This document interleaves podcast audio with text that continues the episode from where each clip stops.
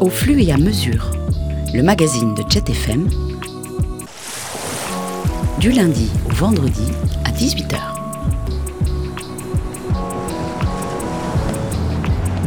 Mardi, art et culture, rencontres, promenades, découvertes.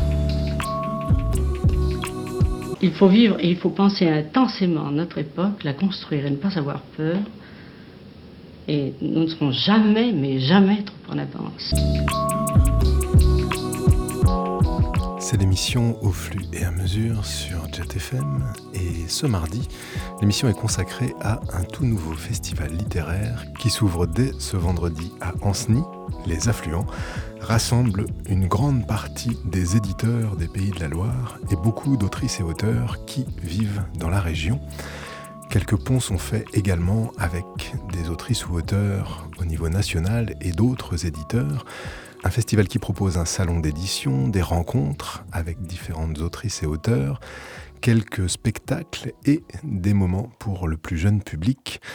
On en parle avec Guénaël Boutouillet, qui est l'un des deux programmateurs de ce festival. L'autre programmatrice, c'est Caroline de Benedetti. Et j'ai rencontré hier Guénaël Boutouillet pour qu'il nous détaille un peu les tenants et aboutissants de ce nouveau festival, les intentions et surtout quelques éléments de la riche programmation qui va émailler tout ce week-end à Ancenis. Les affluents, c'est le sujet de cette émission au flux et à mesure. Alors le sens vient des gens, hein, des acteurs. Je vais parler un peu institutionnellement, mais, mais ça découle d'acteurs du réseau professionnel local. Euh, sous l'impulsion notamment de Mobilis, hein, qui est euh, l'organe l'agence du livre de la région, pour le dire simplement, euh, et qui fait de l'interprofessionnel entre éditeurs, auteurs de la région, médiateurs du livre également, bibliothécaires, etc. Et c'est né de deux, d'au moins deux choses, la confluence de deux choses. La crise Covid, tout est tourné de la crise Covid depuis deux ans. Il y a eu un plan de relance du livre qui a débouché sur quelque chose qui s'est appelé circuit court, dont j'ai eu charge de programmation l'an passé pour Mobilis, encore une fois. Il s'agissait de mettre en relation dans les librairies du réseau indépendant de la LIP des productions locales du circuit court, des auteurs des Pays Loire, des éditeurs des Pays Loire. Voir les deux en même temps, mais euh, c'est l'un ou l'autre, voir les deux, et plus si affinité. Euh, dans le même temps, Caroline de Benedetti, qui est la coprogrammatrice avec moi des affluents, euh, c'était euh, échiné pendant des années euh, avec réussite sur le festival Mauve en Noir, spécialisé de, polar et de roman noir à Mauve-sur-Loire. Et donc Mobilis a proposé de nous confier de la coprogrammation, tous les deux, puisqu'on a des profils différents et complémentaires, de ce festival, dans l'idée d'emblée qu'il soit divers. Et donc il, parce que ça, c'est une des nouveautés, je pense aussi. Il y a beaucoup de festivals qui sont dans un genre ou dans un autre. Festival de théâtre, festival de BD, avec. Euh, je sais pas, on pourrait parler de fumétir. Enfin, on a des fleurons dans le domaine et dans des domaines spécialisés. Euh, la littérature avec la Baule, Saint-Nazaire, des choses qui existent déjà. Euh, là, il s'agissait d'une part, effectivement, de, de, varier au maximum, tout en étant à chaque fois dans une recherche de qualité. Donc, sur la bande dessinée, on a Fabien Vellman, Gwen de Bonneval. Sur l'image, euh, on a Clémentine Mélois par exemple. On a sur le territoire, l'arpentage, on a Gonelle Bolivier qui, est, euh, qui a fait une résidence ici l'an dernier, qui a débouché sur, sur la direction artistique de la Maison Grac, ce qu'on n'avait pas prévu au départ en l'invitant, donc elle est encore plus de la région que ce qu'on imaginait. Sur la poésie, Rémi Cecchetto. Euh, sur la littérature elle-même, Éric Pessan, hein, qu'on ne présente plus, mais qui va avoir l'occasion de croiser avec euh, Pierre Bordage, grand auteur de SF, domaine qui passionne Pessan depuis des années, ce que ceux qui lisent entre les lignes ou le connaissent savent, mais qu'on ne sait pas forcément, euh, domaine dans lequel il est connaisseur et expert, et dont parle très bien son dernier livre chez Fayard en mars. Donc Eric, c'est un, de ceux qui font plusieurs choses pendant le week-end. parce que pour moi, il a été assez symbolique de ça, à la fois d'être un auteur d'ici, euh, d'être un auteur reconnu ailleurs et d'être un auteur qui continue à faire des choses avec des indés ici, des indépendants. Euh, Lansky ou L'œil ébloui, pour citer deux éditeurs. Donc là, je suis parti bien en tête sur la programmation. J'oubliais un autre pan, hein, parce que toute l'idée, c'est quand même que ça associe plusieurs choses. Et l'autre pan, c'est qu'il n'y a pas que des programmateurs euh, qui amènent des listes, des noms d'artistes. il y a tout un travail avec les éditeurs locaux qui sont regroupés sous l'égide de Colibris, qui est un collectif euh, d'éditeurs des Pays de Loire. Euh, ils ont été avec nous dans toutes les réunions de copilotage, ils ont été à l'origine euh, également du projet. Et là, il y a quelque chose d'intéressant qui s'est joué. C'est-à-dire que les éditeurs indépendants ou de petite taille ont l'habitude de fonctionner en mode salon, c'est-à-dire de se regrouper dans un lieu avec leur production, un dé en circuit court et qui vendent à des, à des qui viennent. Et il y a autre chose avec les artistes plus connus. J'aurais pu citer Sor Chalandon dès le début, qui est un peu une des têtes d'affiche du festival ce Euh, c'est un mode festival, à savoir en frontal, on va observer, regarder, écouter un artiste euh, en tant que public. Euh, D'emblée, il a été euh, au cœur de nos préoccupations de mêler les deux, c'est-à-dire de relier au maximum les deux. Il y a une part salon, les éditeurs vont vendre leur production, mais il y a certaines de, de, des auteurs de ces productions qui sont programmés dans le festival, auxquels on va poser des questions, qui vont faire des lectures publiques. Giuseppe Essence, c'est un exemple aussi de ça. Euh, mais euh, les ateliers jeunesse qu'on propose classiquement pendant euh, les festivals en week-end seront tous animés par des artistes. Sandrine Mazugé chez Memo, Benoît Broyard de, je ne vais pas me tromper, de la Cabane Bleue, je pense. Je m'excuse hein, si d'avance si je fais les erreurs, c'est quand même il y a beaucoup de beaucoup de gens et beaucoup de noms dans cette programmation. Mais normalement non, la logique étant que les animateurs soient aussi des voilà des artistes euh, et qu'en permanence euh, les choses se, relient le plus possible. Ces petites productions locales, ces artistes parfois un peu plus connus, de façon à faire une véritable circulation. Que, euh, à l'instar de ces, de ces modes de coopération hein, qui ont été mis en avant par Mobilis, que je citais tout à l'heure, qui sont des organismes pro, ou Colibris pour les éditeurs, ou la LIB pour les libraires indépendants, de la coopération naît, à mon sens, utopie veut pieux, un progrès mutuel. C'est-à-dire que les, les, les, plus professionnels aident les autres à se professionnaliser et, euh, et ça bonifie euh, la production. Et donc un festival comme ça, ça a ce but-là aussi. hein. Là, je parle en tant que programmateur. Euh, si on pense à programmation comme les éditeurs pensaient l'édition continue de la penser, hein, pour les vaillants qui continuent, à la penser avec, mais aussi contre les économistes, on va dire. Euh, L'édition, c'est toujours quelque chose où euh, le centre permet à la marge de faire exister, enfin d'exister, et la marge, euh, c'est le centre de demain.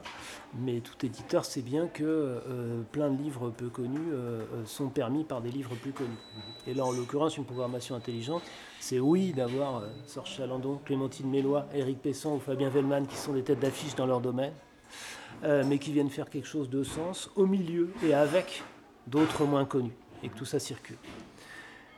Encore une fois, j'ai cité des gens de genres différents aussi. hein. Donc ça, c'est un, des- propos de, ce festival. C'est de la diversité, mais c'est pas du tout du fourre-tout. C'est l'idée que tout ça soit le plus relié possible, de façon extrêmement explicite, mais parfois beaucoup plus implicite. Exemple type, euh, symbolique, euh, mais pas seulement.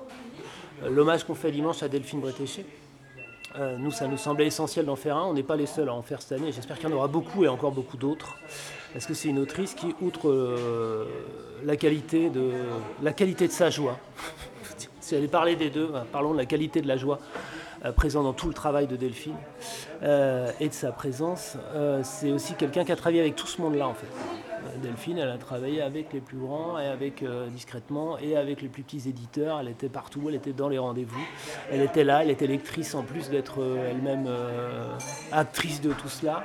Et donc lui faire un hommage, c'était non seulement évidemment rendre hommage à quelqu'un qui nous a quittés il y a peu et qu'on regrette, avec tout ce que ça d'être un hommage, mais c'était aussi partir de ces textes, dont beaucoup d'entre eux ont été édités par les éditeurs que j'évoquais. Et donc relié à cet endroit-là, euh, avec Éric Pessan et Laurence Villaine, hein, qui sont des auteurs d'ici et très connus par ailleurs, euh, dire à quel point ce travail-là, qui s'est fait dans la discrétion, parce que l'œuvre de Delphine Bretéché n'a pas été euh, connue comme œuvre littéraire, puisqu'elle s'est faite peu à peu, eh bien, de la célébrer ensemble, c'est, comme je le disais, un hommage sincère, ému, mais c'est aussi, ça l'est d'autant plus parce que ça se justifie pleinement de ce que j'étais en train d'expliquer des lignes de programmation. Symboliquement, c'est vraiment quelqu'un qui était entre ces lignes-là et avec qui on a toujours pu euh, euh, fabriquer de la qualité, de la joie et de la qualité. La naissance. De l'eau de rivière, de l'eau de la Logne, de l'eau courante, du courant de l'eau, le fluide, les flux verts. En montant sur escalader, l'escarpé, la berge, haute la terre, les brins d'herbe bruns, brins de bord de brins gorgés de verre, brins où s'agripper. La sortie de l'eau, les branchies, des branchies aux poumons, l'eau puis l'air jusqu'à ce que l'eau fasse tousser. L'air le léger, les contenants contiennent, les filtres ne sont plus agrippés sur la berge des nageoires, puis des pattes, des doigts, des ongles, des muscles, des cartilages, des os, des os organisés, des os reliés, des ligaments, des os organisés, des os reliés se mouvoir. Avant glisser, flotter, se laisser porter sous l'eau les rayons du soleil, le soleil, la surface, depuis le dessous, changer la température, je descends, je refroidis, je monte, je réchauffe les cellules qui absorbent, les échos, les ondes, le bruit, un mouvement sur la peau assourdi, amorti, ouaté. Maintenant agripper le dessus, les brins forts tirés par ligaments, os, tendons, muscles, hisser le reste, carcasse hors de l'eau. Lumière brûle, peau, replonger, poumons tous, avant eau, branchie, filtre, maintenant eau, filtre, infiltre et noix, oreille, nez, gorge. Sortir, aspirer, tête hors de l'eau, tête, ligaments, os, tendons, muscles.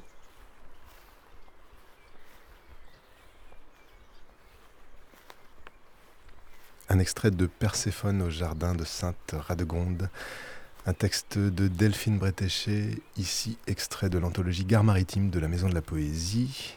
Pour l'année 2015, un hommage sera rendu à Delphine Bretéché le dimanche 26 juin prochain dans le cadre du festival littéraire Les Affluents à Anceny.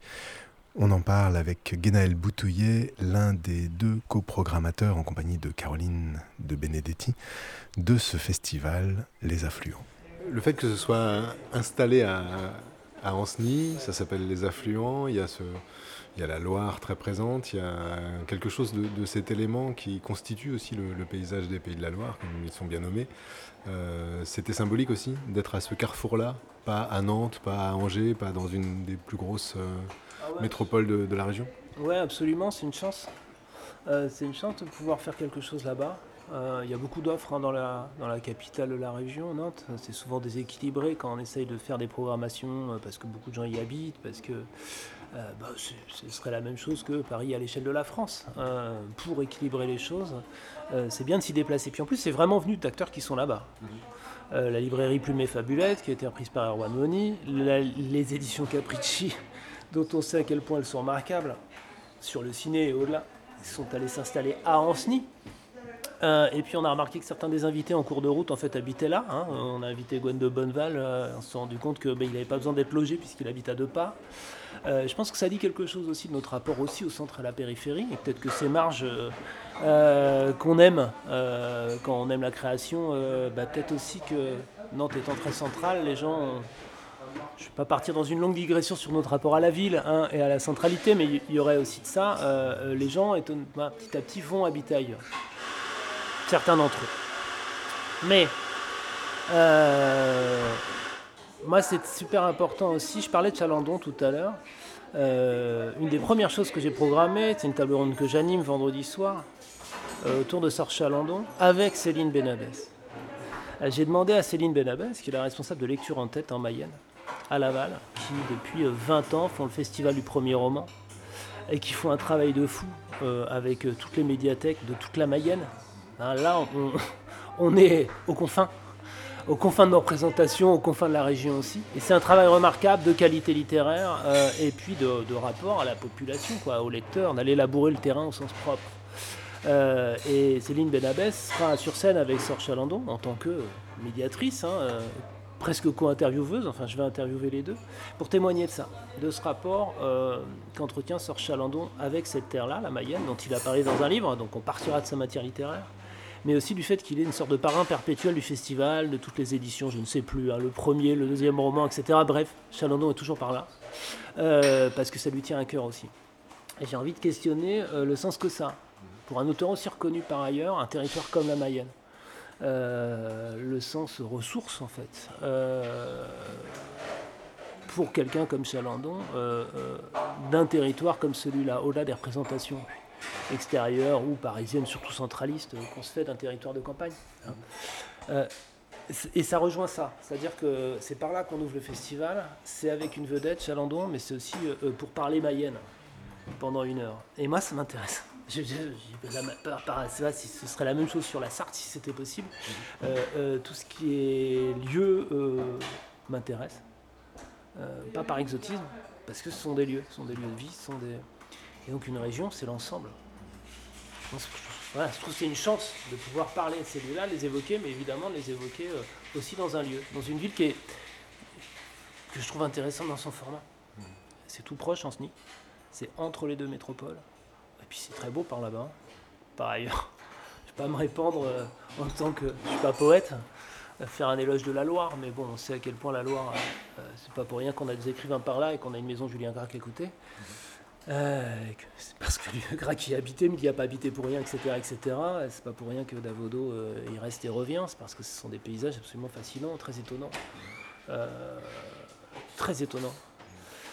Donc je sais que, alors on va voir avec le temps, on ne prévoit pas de canicule, tant mieux, on ne prévoit pas d'orage non plus, on va être un peu entre les deux, mais on sait qu'on a un lieu, mais qu'on a aussi des extérieurs qui sont avec de la Loire.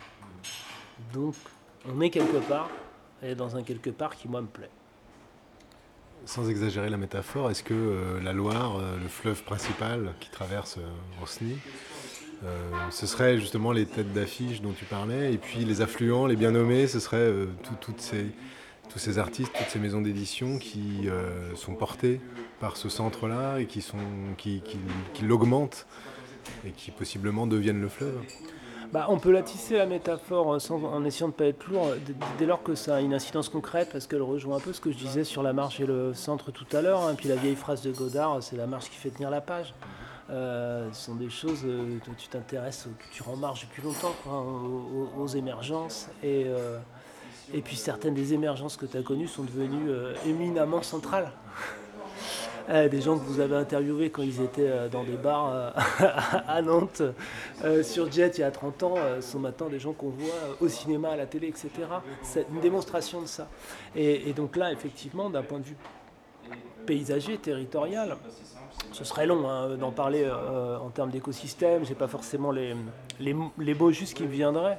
mais il y a quelque chose encore plus parlant. Et moi, tout de suite, je vois quand on me dit le mot les affluents, on réagit tous euh, différemment. Il y a des mots que je vois écrits, les affluents, je le vois écrit, mais c'est un mot qui me fait une image. Et tous les mots ne me, me font pas une image. Quand je vois les affluents, j'ai une idée de cartographie. J'ai une idée de cette. Je suis en train de faire des gestes dans le micro. Non, oui. J'ai une idée euh, de, ce que tu es en train de dire sur, euh, sur ce, ce qui s'étend comme ça, ce qui, ce qui produit. Ça, ça, pourrait marcher avec des fractales ou avec des bourgeons. Hein. Donc il y a quelque chose autour du grand, du petit, de ce qui se nourrit, et dans les deux sens en fait on y revient, là je, pourrais digresser et devenir un peu confus, mais je suis d'accord avec la métaphore. Elle est parlante euh, poétiquement jusqu'au moment où on devient confus, où on se perd dedans, mais elle est aussi, surtout, ce que j'aime bien, c'est qu'elle est, euh, il y a une interprétation extrêmement concrète euh, par rapport au monde du livre dont je parlais tout à l'heure, par rapport à la création. C'est une économie particulière et un enjeu particulier de créer une première édition d'un festival dans un milieu littéraire qui est certes euh, puissant en France, mais qui est quand même euh, pas mal paupérisé. Euh, les, enjeux économiques sont, de plus en plus tendus, les maisons d'édition sont de plus en plus tendues. Il y a quelque chose de particulier dans, l'idée de créer quelque chose, alors que parfois certains festivals plus déjà reconnus ont, du mal à survivre?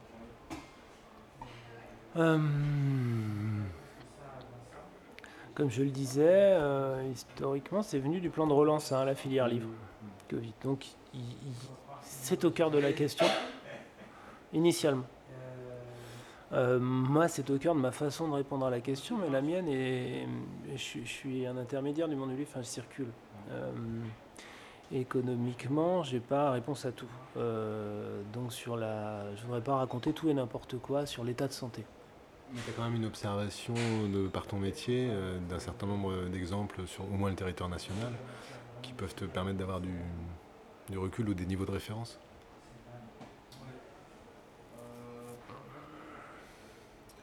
Quand j'interviens sur le territoire national, je suis à une autre place, une sorte de, je viens interviewer des auteurs.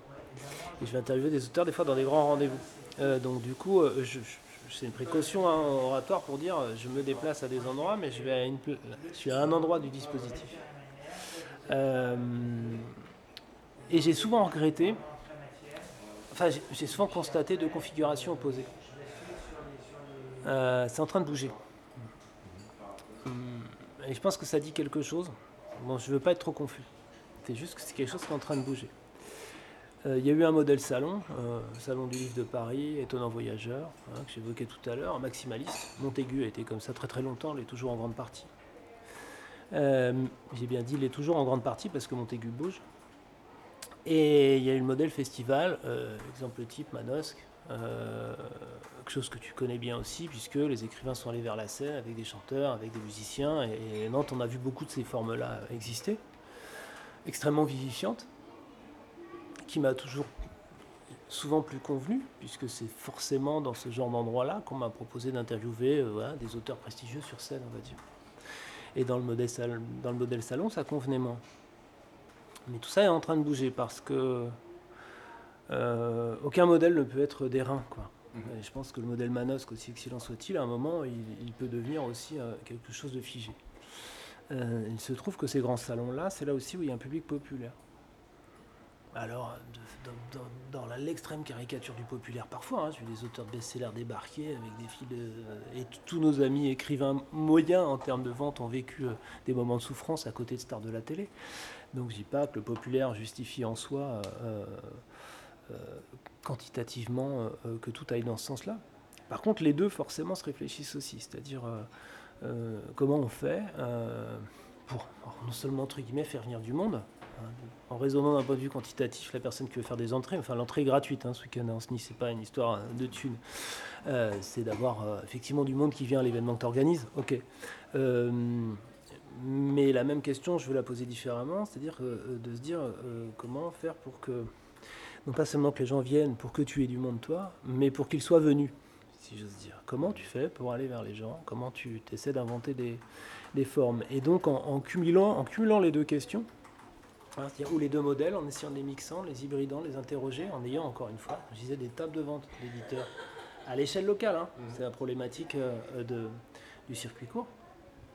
Euh, et des, super conférences et des super lectures d'auteurs un peu plus visibles en même temps, dans les mêmes lieux, dans une circulation, c'est quelque chose qui peut s'irriguer, encore une fois, euh, se bonifier euh, l'un et l'autre en fait. J'espère ne pas être trop confus. Mais je pense à une hybridation des modèles. Et je pense que beaucoup de gens travaillent en ce sens-là. Moi, un des festivals sur lesquels j'ai beaucoup apprécié d'intervenir souvent, c'est la Comédie du Livre à Montpellier, qui est un gros machin et qui au départ est un grand barnum, il y a toujours le barnum, un grand barnum de tous les éditeurs sur la place centrale de Montpellier, et dont Régis Penalva a fait petit à petit quelque chose de façon extrêmement habile, qui fait effectivement venir des têtes d'affiche, où il y a toujours ce barnum, où il y a toujours les éditeurs d'Occitanie, où il y a toujours les productions locales, euh, mais il y a aussi, euh, je sais pas, tout, le milieu littéraire qui vient, qui vient à Montpellier euh, sur la place, et, ces gens-là se croisent, ça veut pas dire que tout le monde va, ça va tout mettre à égalité, mais euh, avec des choix littéraires en plus hein, à l'intérieur de ça. Si on regarde bien la programmation d'un festival comme Montpellier, il y a des focus sur des éditions comme La Contralée ou Anacarsis qui sont des choses de grande qualité.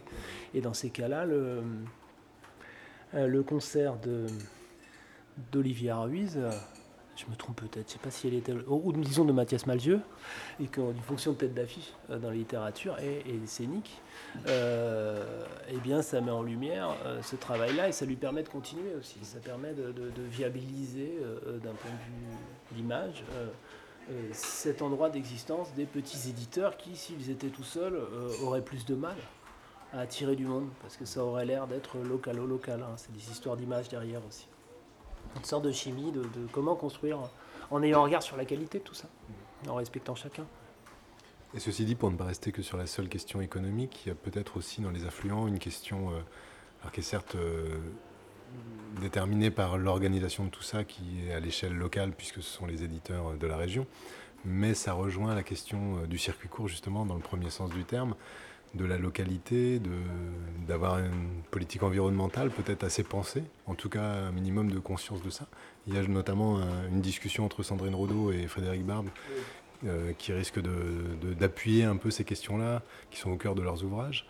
Euh, c'était une, en tout cas peut-être en arrière-fond, une pensée aussi dans l'organisation de tout ça, de comment faire local, de comment faire euh, éco-responsable, etc.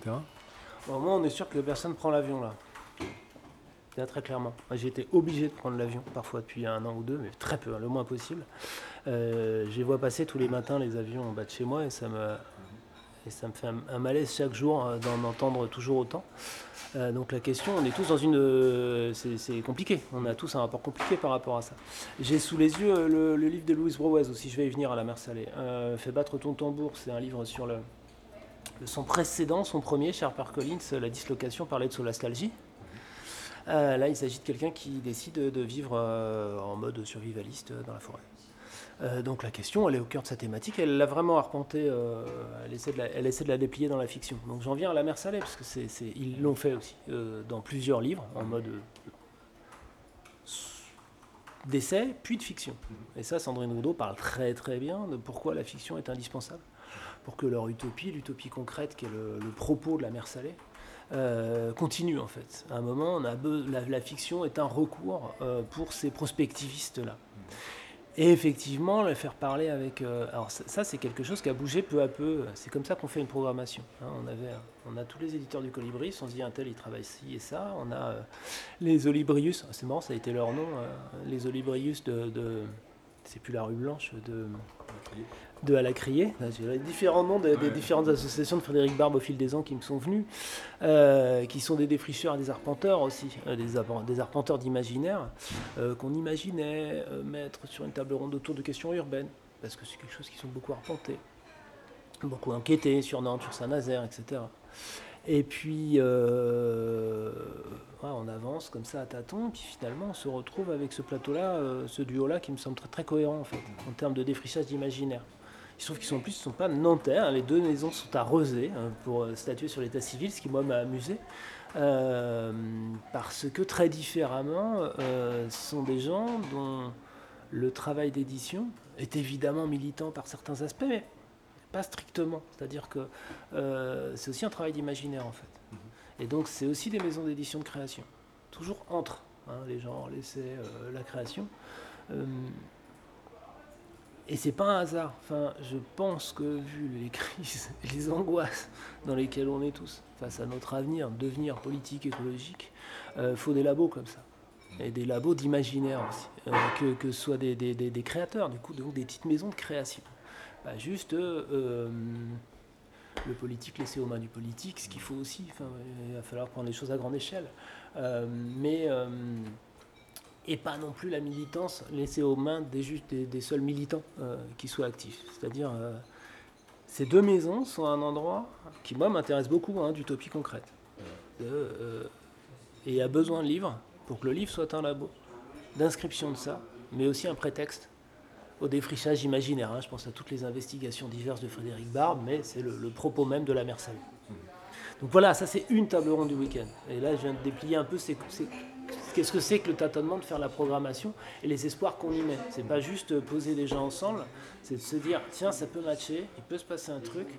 Euh, qu'est-ce qui va se passer? Et derrière, on a encore plus d'attendus qu'on pourra en mettre dans un programme. Euh, mais c'est un bon exemple, hein, je pense, de, tout ce qu'il y a et qu'on n'écrit pas dans notre com d'un festival, d'un festival qui a vraiment du sens. C'est-à-dire que chaque euh, petit rendez-vous est quand même pensé à différents endroits. J'évoquais Louise Brouez tout à l'heure, je peux revenir dessus, puisque là aussi il y, a un angle thématique que je trouvais super intéressant. Et je peux en faire le récit. Euh, il y a deux autrices nantaises, Julia Carninon, qui est aussi une des plus connues du festival, qui est nanto-nantaise, partie ailleurs, revenue s'installer à Nantes, euh, qui, l'affirme pleinement. Euh, et Colline Pierret, qui pareil est partie, elle est partie moins loin, elle est partie à Angers, mais bon, ils sont revenus s'installer à Nantes. Qui, hasard des calendriers de publication, toutes les deux fait un livre en janvier et en mars aux éditions L'Iconoclaste, qui sont un éditeur euh, très reconnu. Euh, chaque livre euh, prenant en charge un rapport au féminin. le livre de Carninon parle de l'enfantement d'une manière extrêmement originale. Et puis celui de, de Colline Pierret réimagine la vie de Sylvia Place autrement, d'une façon positive. Donc encore une fois, une manière de mettre de l'utopie dans des représentations. Deux livres très différents, mais deux autrices femmes qui sont intéressées par la question du féminin. Alors, pas du féminisme, hein, et j'ai pas non plus parlé d'écriture féminine. C'est que c'est la question du féminin dans l'écriture par l'écriture avec l'écriture, comment elle est bougée, comment l'une et l'autre se bougent. Euh, et Julia Carnino, quand on en parle, me reparle de Louise Bourwez, dont je savais pas qu'elle avait un lien avec la région. Donc je savais à quel point son livre euh, la dislocation que j'évoquais tout à l'heure autour de la solastalgie m'avait intéressé, intrigué. Et elle me dit, bah, c'est une très vieille amie à moi, elle est super, c'est formidable. Et puis elle habite à côté, à Sucé-sur-Erdre. Alors c'était pas Sucé-sur-Erdre. En vérité, ses parents tiennent une, pépinière aux Sorinières. Mais on est quand même dans des intérêts locaux, qu'il y a un rapport euh, euh, patent à la région. Mais c'est surtout que là, dans, la table ronde, il y a quelque chose qui vient d'une des invitées.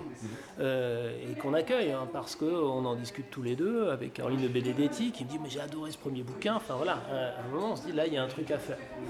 Et dans nos discussions, Caroline me dit, et puis il faut que ce soit toi qui l'anime. Parce que les trois nanas, on va pas. Je caricature ce propos, mais pas encore euh, mettre la table ronde d'auteurs femmes interrogées par une femme, quoi. Enfin, et puis les femmes entre elles, et puis euh, voilà, euh, mettez-vous dans votre club tupperware. C'est prendre ça comme une question sérieuse en fait, comme une question considérable.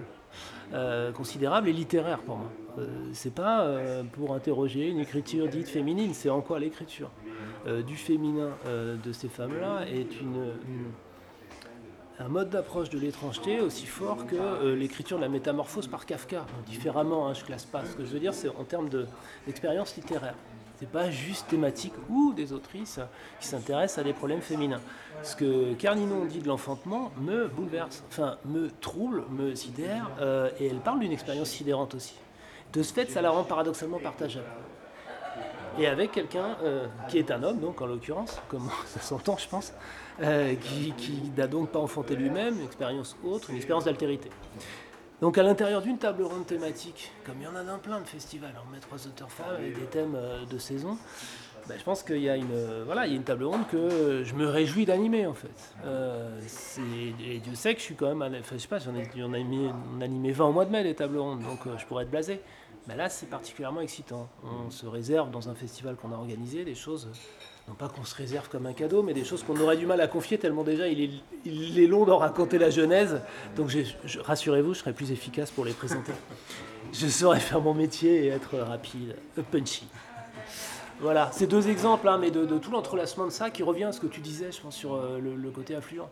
C'est moi ce que je trouve passionnant, euh, en ayant pourtant fait de la com, en continuant des affaires de com aussi, en, sachant ce que c'est qu'un événement, c'est toutes les histoires que ça raconte, implicitement et explicitement. Celles qui vont me concerner que moi, que je suis en train de livrer dans ton micro de façon débrouille-toi avec le flux. Euh, et puis euh, euh, celles qu'on pourra expliciter et qui vont faire histoire et, récits qui se passeront aussi pendant le week-end. C'est-à-dire que je sais d'avance que des choses qui ont été dites ou entendues, dans des choses que je serai allé écouter le samedi, nourriront en impro mon animation du dimanche nécessairement, même indirectement. Et donc l'événement à cet endroit-là, l'événement festival, c'est aussi le sens qu'il a. Quoi il euh, y, a, vraiment pleinement du live. La parole, euh, elle n'est pas. Euh, elle a beau être préparée, rodée, professionnalisée, il y a toujours quelque chose qui s'invente pendant.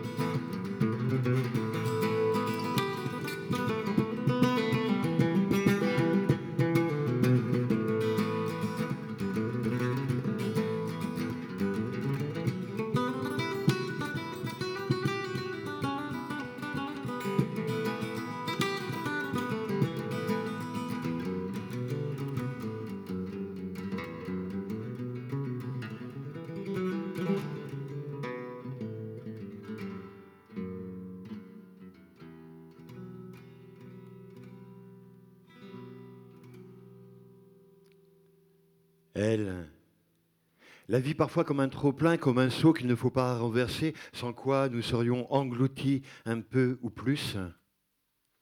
Elle, dans ses replis solitaires, à tenir le seau de la vie, à lire les livres, ceux des femmes, et les voix d'elles qui se mettent en elle, tout en haut d'elle, où sont les échos et les silences, elle, dans ces plis du monde et la peinture, les corps nus des femmes qu'elle pose exactement là, sur le grain de beauté de son œil gauche.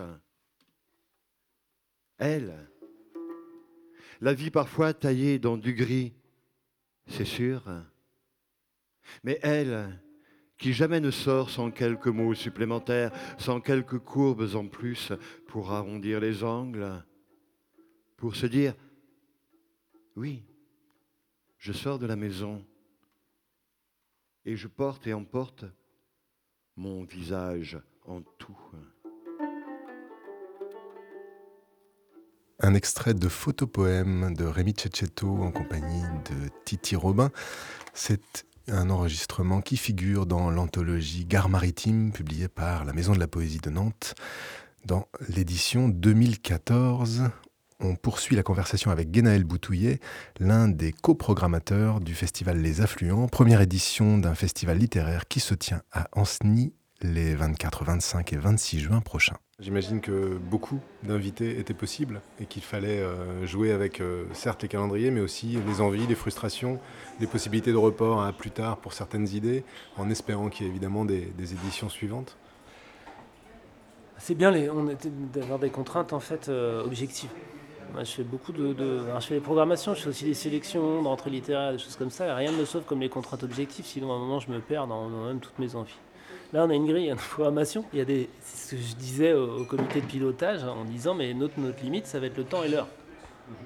Euh, ce qu'on peut mettre dans un lieu à tel moment, parce qu'on a décidé de faire le moins de superposition possible. Ne se passe en même temps que des choses d'ordre très différent, c'est-à-dire un atelier jeunesse et une conférence très adulte, euh, très sérieuse, qui peuvent être du coup complémentaires, c'est-à-dire que les, parents peuvent laisser aussi leurs gamins à l'atelier. Mais on, est sur une non-superposition euh, des, temps de parole pour que chacun puisse, puisse vivre les mêmes choses.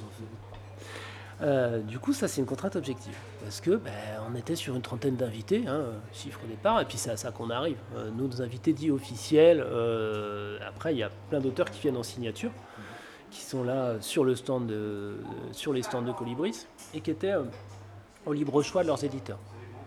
Première chose, premier aspect de contrainte de la grille, un certain nombre d'auteurs. Mais on avait à cœur dès le début, avec le Colibris, de euh, réfléchir au catalogue euh, des éditeurs et d'essayer de, trouver dedans des choses qui soient des propositions ou d'animation pertinentes, comme j'évoquais tout à l'heure, ou des invités auxquels on avait envie de donner parole. Avec une autre contrainte objective qui est celle de l'actualité. Et là, c'est du professionnalisme de festival. C'est-à-dire que quand même, on est en fin juin. Euh, les livres dont j'ai parlé depuis le début sont parus en 2022. Euh, c'est du taf que d'être euh, au taquet pour euh, programmer là pour fin juin des livres qui sont pour beaucoup d'entre eux dans l'actualité parus depuis janvier.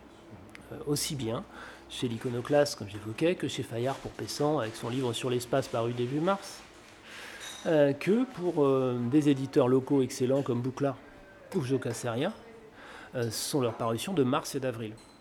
Donc il me semble qu'on est dans, et là c'est aussi le rapport commercial euh, aux éditeurs et aux libraires dans cette intelligence-là, euh, d'avoir quelque chose de frais à proposer. Enfin, vous voyez, des, primeurs, euh, il y a aussi un sens commercial au salon, et dans, mon, panier il y a des nouveautés. quoi. et respecter ce geste-là aussi, c'est-à-dire le commerce du livre, mais au, meilleur sens du terme. Donc c'est déjà pas mal de contraintes objectives. Ensuite, des contraintes de diversité. Je, je ne sais pas si vous connaissez Henri Landré, mais euh, je l'ai beaucoup tanné pour, euh, pour avoir des propositions BD dont moi je pouvais manquer, parce qu'on n'avait pas le même carnet d'adresse, par exemple. Euh, à titre d'exemple, c'est-à-dire qu'on a, voilà, on a toujours ça en ligne de mire.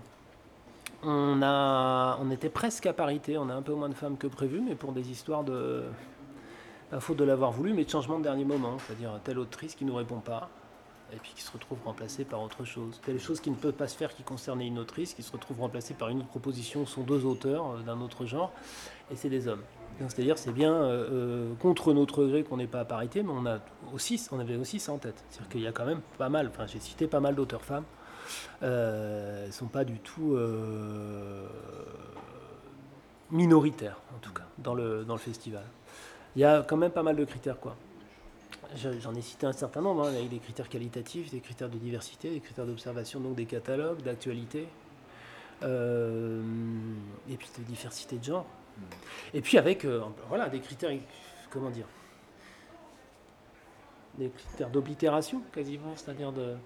Moi, j'ai programmé circuit court l'année dernière, donc euh, j'ai dit à plein de gens, bah non, des, auteurs très chers, amis, etc. Je les ai programmés dans l'opération circuit court l'année dernière en disant, bah, il faut tourner.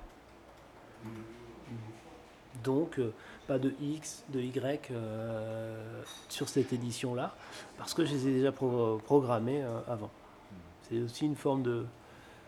Alors, il y a des amitiés dans la littérature, mais c'est pas une exigence de rigueur qui me semble importante, enfin, pour un événement professionnel. Et est-ce qu'avec Caroline, vous discutiez de tout?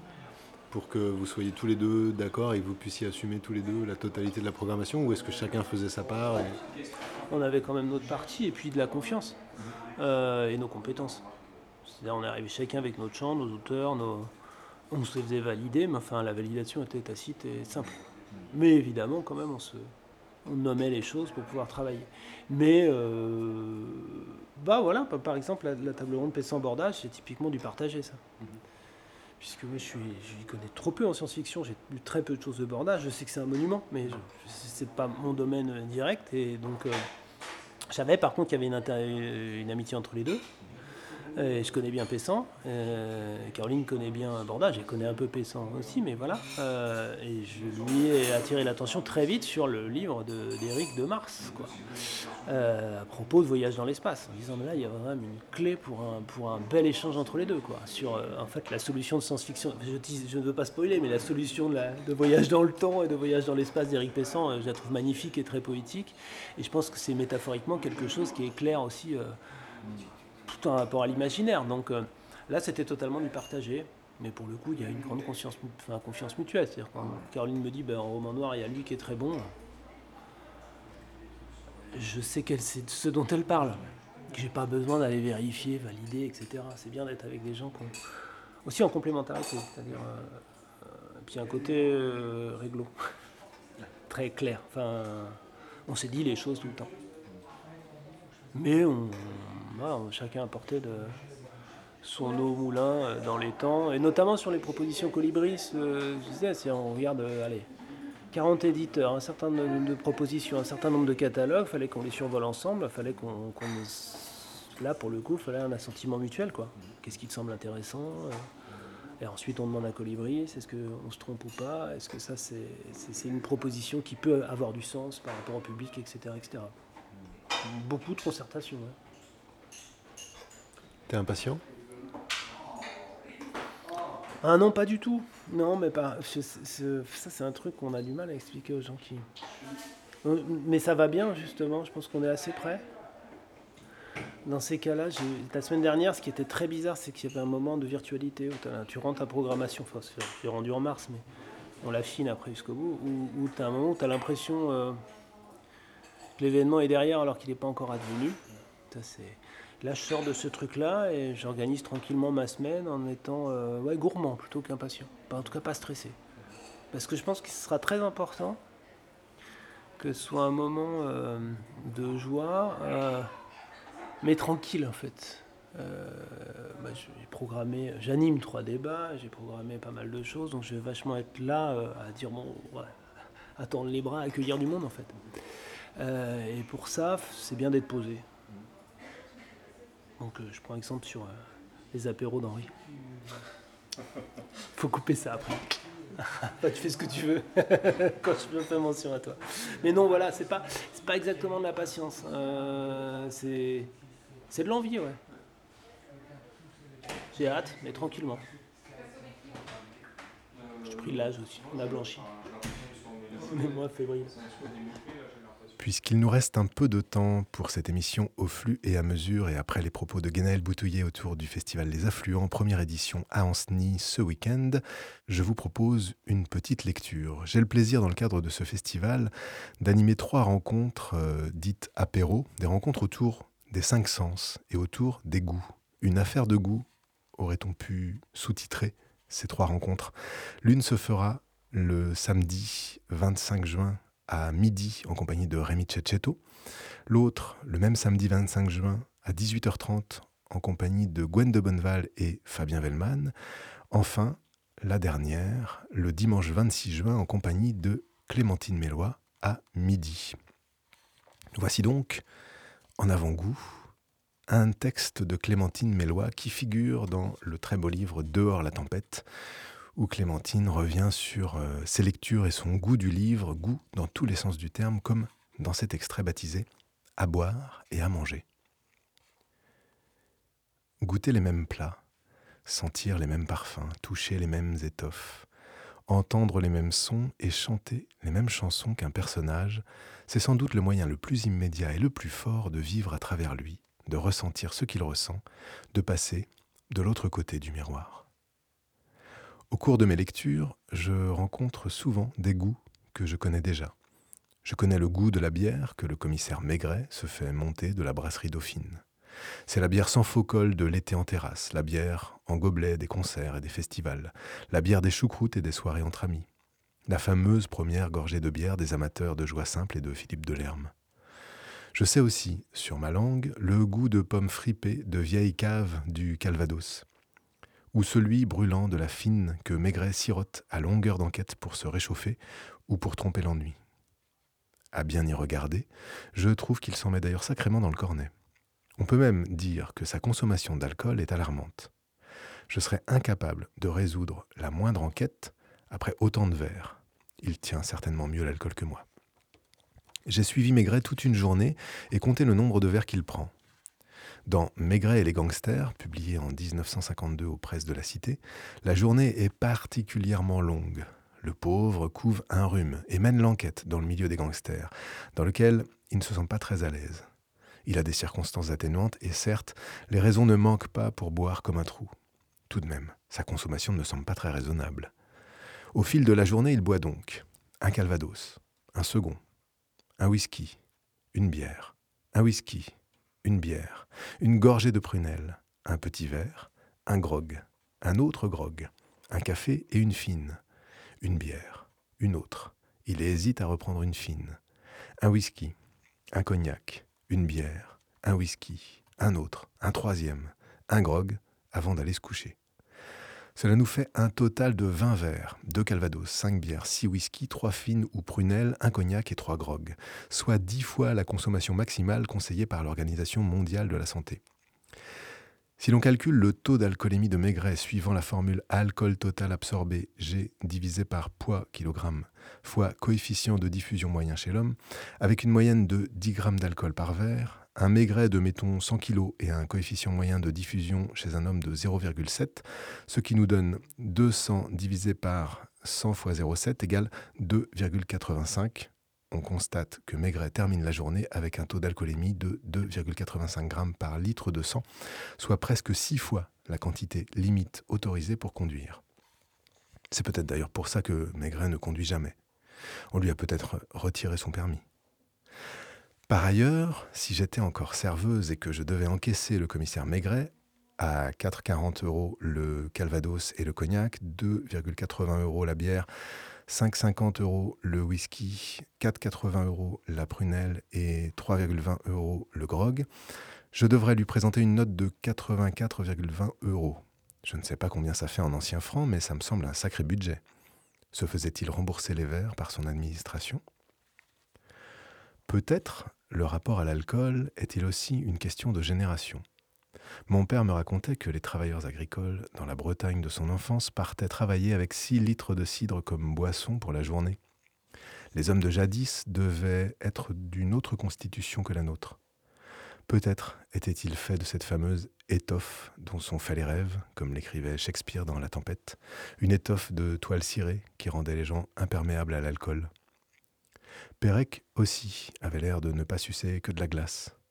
Dans Tentative d'inventaire des aliments liquides et solides ingurgités au cours de l'année 1974, il répertorie 13 Beaujolais, 4 Beaujolais nouveaux, 3 Brouillis, 7 Chiroubles, 4 Chenasses, 2 Fleury, 1 Julienas, 3 Saint-Amour, 9 Côte-du-Rhône, 9 Châteauneuf-du-Pape, 1 Châteauneuf-du-Pape 67, 3 Vaqueras, 9 Bordeaux, un Bordeaux-Clairet, un Lamarzel 64, 3 Saint-Émilion, un Saint-Émilion 61, 7 Château-La Pelleterie 70, un Château-Canon 29, un Château-Canon 62, 5 Château-Négris, un Lalande de Pomerol, un Lalande de Pomerol 67, un Médoc 64, 6 Margot 62, un Margot 68, un Margot 69, un Saint-Estèphe 61, un Saint-Julien 59, 7 Savigny-les-Beaunes, 3 Alox-Corton, un Alox-Corton 66, un Beaune 61, un Chassagne-Montrachet blanc 66, 2 Mercuret, un Pomard, un Pomard 66, 2 Centenay 62, un Volnay 59, un Chambol-Musigny 70, un Chambol-Musigny, les Amoureuses 70, un Chambertin 62, une Romanée-Conti, une Romanée-Conti 64, un Bergerac, deux Bousies rouges, quatre Bourgueil, un Chalosse, un Champagne, un Chablis, un Côte de Provence rouge, 26 Cahors, une Chante-Perdrix, quatre Gamay, deux Madirans, un Madiran 70, un Pinot Noir, un Pastougrin, un Pécharmant, un Saumur, dix Tursan, un Traminaire, un Vinsarde, un vin d'hiver, neuf bières, deux Tuborg, quatre Guinness, 56 Armagnac, un Bourbon, huit Calvados, une cerise à l'eau de vie, six chartreuses vertes, un Chivas, quatre cognacs, un cognac de la main, deux grands marniers, un gin pink, un Irish coffee, un Jack Daniel, quatre mars, trois mars de budget, un mar de Provence, une Mirabelle, neuf prunes de Souillac, une prune à l'eau de vie, deux poires Williams, un Porto, une Slilovitz, une Suze, 36 vodka, quatre whisky. Je me demande qui tenait le mieux l'alcool, lui ou Maigret Est-ce que leur corps était composé à 65% d'eau comme Zlatan Ibrahimovic et moi Ou bien le pourcentage était-il redistribué 45% d'eau, 20% de fine ou de marre Que se passerait-il si une méduse buvait du calvados? Au cours de mes lectures, je rencontre aussi des goûts que je ne connais pas. Il faut alors que je les découvre absolument. Je dois savoir. Lire dans un climat d'approximation m'est impossible. Un seul détail flou me condamne à rester en dehors de l'histoire, comme dans une soirée où tout le monde s'amuserait, sauf moi. Assise dans un coin, l'air morose, je me demande si je ne devrais pas plutôt rentrer chez moi ou refermer le livre. Je ne connaissais pas le goût du Fernet Branca de Zazie dans le métro. J'avais décidé d'en boire pour la première fois dans un café parisien, de ceux dont le sol était jadis recouvert de sueur. Un café à la queneau. Je me serais assise au comptoir, de ceux sur lesquels étaient jadis posés des œufs durs et un cendrier du bonnet. J'aurais passé commande. D'abord j'aurais trempé mes lèvres, puis j'aurais émis un bruit de clapotis que j'aurais chanté, et alors j'aurais dit c'est pas sale, comme dans Asie. C'était mon plan. Malheureusement, aucun des garçons de café à qui j'ai demandé du Fernet Branca n'en avait entendu parler. Il n'y avait donc pas moyen de savoir. Je m'en suis beaucoup plainte auprès de mes amis. L'un d'eux a été suffisamment compatissant pour m'offrir une bouteille. L'étiquette est jolie, avec son aigle perché sur une map monde sur fond coloré. J'étais ému, il y avait longtemps que j'attendais ce moment. Le liquide, ou disons le breuvage d'un brin opaque, dégageait une forte odeur de plante médicinale. Comme convenu, j'ai trempé mes lèvres, puis j'ai émis un bruit de clapotis nettement plus rauque que prévu, puis j'ai chanté en recrachant tout dans l'évier. Pour un débutant, le goût du Fernet Branca n'est pas sans rappeler le bain de bouche ou le produit détergent méphitique goudronné aux plantes. Le corps se croit empoisonné, il proteste. Depuis, je me suis habitué, par amour pour Raymond Queneau. D'ailleurs, comme souvent, à partir du troisième verre, le goût devient tout à coup beaucoup plus tolérable. Il y a tant de choses à manger et à boire dans les livres, tant de goûts inconnus. Je ne pourrais hélas jamais connaître celui des lambas de Tokien à l'étymologie si riche. Mais dans un restaurant japonais de la rue des Martyrs, j'ai pu découvrir des saveurs venues d'ailleurs, celles de la soupe miso et de l'anguille tant aimée par le personnage d'Haruki Murakami dans Kafka sur le rivage. Une autre fois, j'ai pu goûter le whisky Loch le préféré du capitaine Haddock. Ils en vendent chez Leclerc. Un soir, j'ai suivi une recette de sauce au persil notée par Samuel Pépis dans son journal. Le 10 février 1669, il assistait au repas du duc d'York à Whitehall. Il dit merveille d'une sauce qu'il mange avec tous les plats. Il affirme que c'est la meilleure sauce universelle du monde. Elle lui a été indiquée par l'ambassadeur d'Espagne. On l'a fait avec du persil et du pain grillé pilé au mortier avec du vinaigre, du sel et un peu de poivre. Il en mange avec la viande, la volaille et le poisson. Il m'a aussi fortement recommandé une nouvelle sorte de vin connu depuis peu, appelé vin de Navarre, que j'ai goûté et qui est ma foi bon. Mais j'ai surtout aimé l'idée de la sauce que j'ai goûtée ensuite et qui me plaît extrêmement. Puisqu'elle est universelle, j'ai pensé qu'il n'y avait pas de mal à mettre cette sauce dans des croque-monsieur.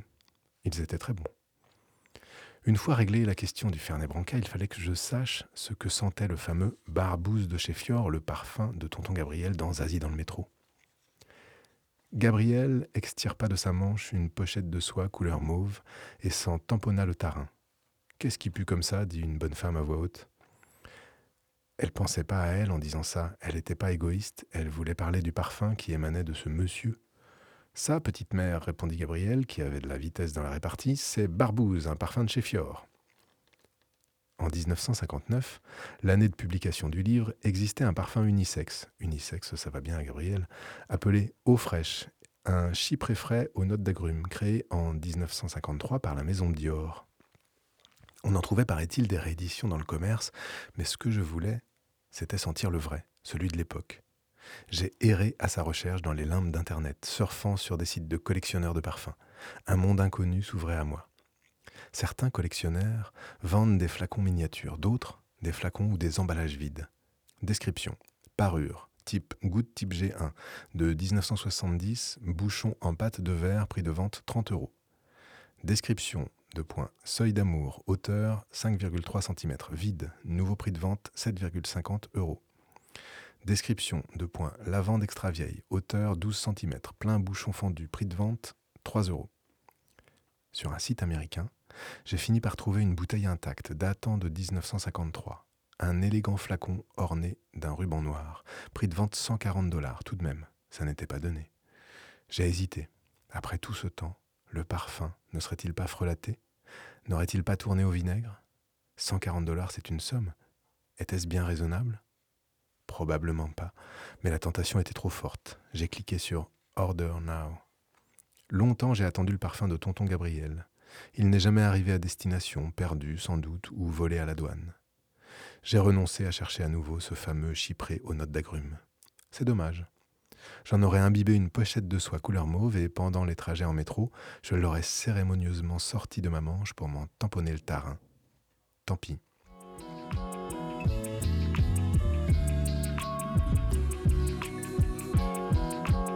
C'était un extrait du livre Dehors la tempête de Clémentine Mélois, l'une des invitées du festival Les Affluents à Anceny ce week-end. Et j'aurai le plaisir, à midi dimanche, de m'entretenir avec elle de ses affaires de goût. Cette émission au flux et à mesure est terminée pour ce soir. Rendez-vous demain à 18h. Dans quelques minutes, c'est Florilège sur JetFM.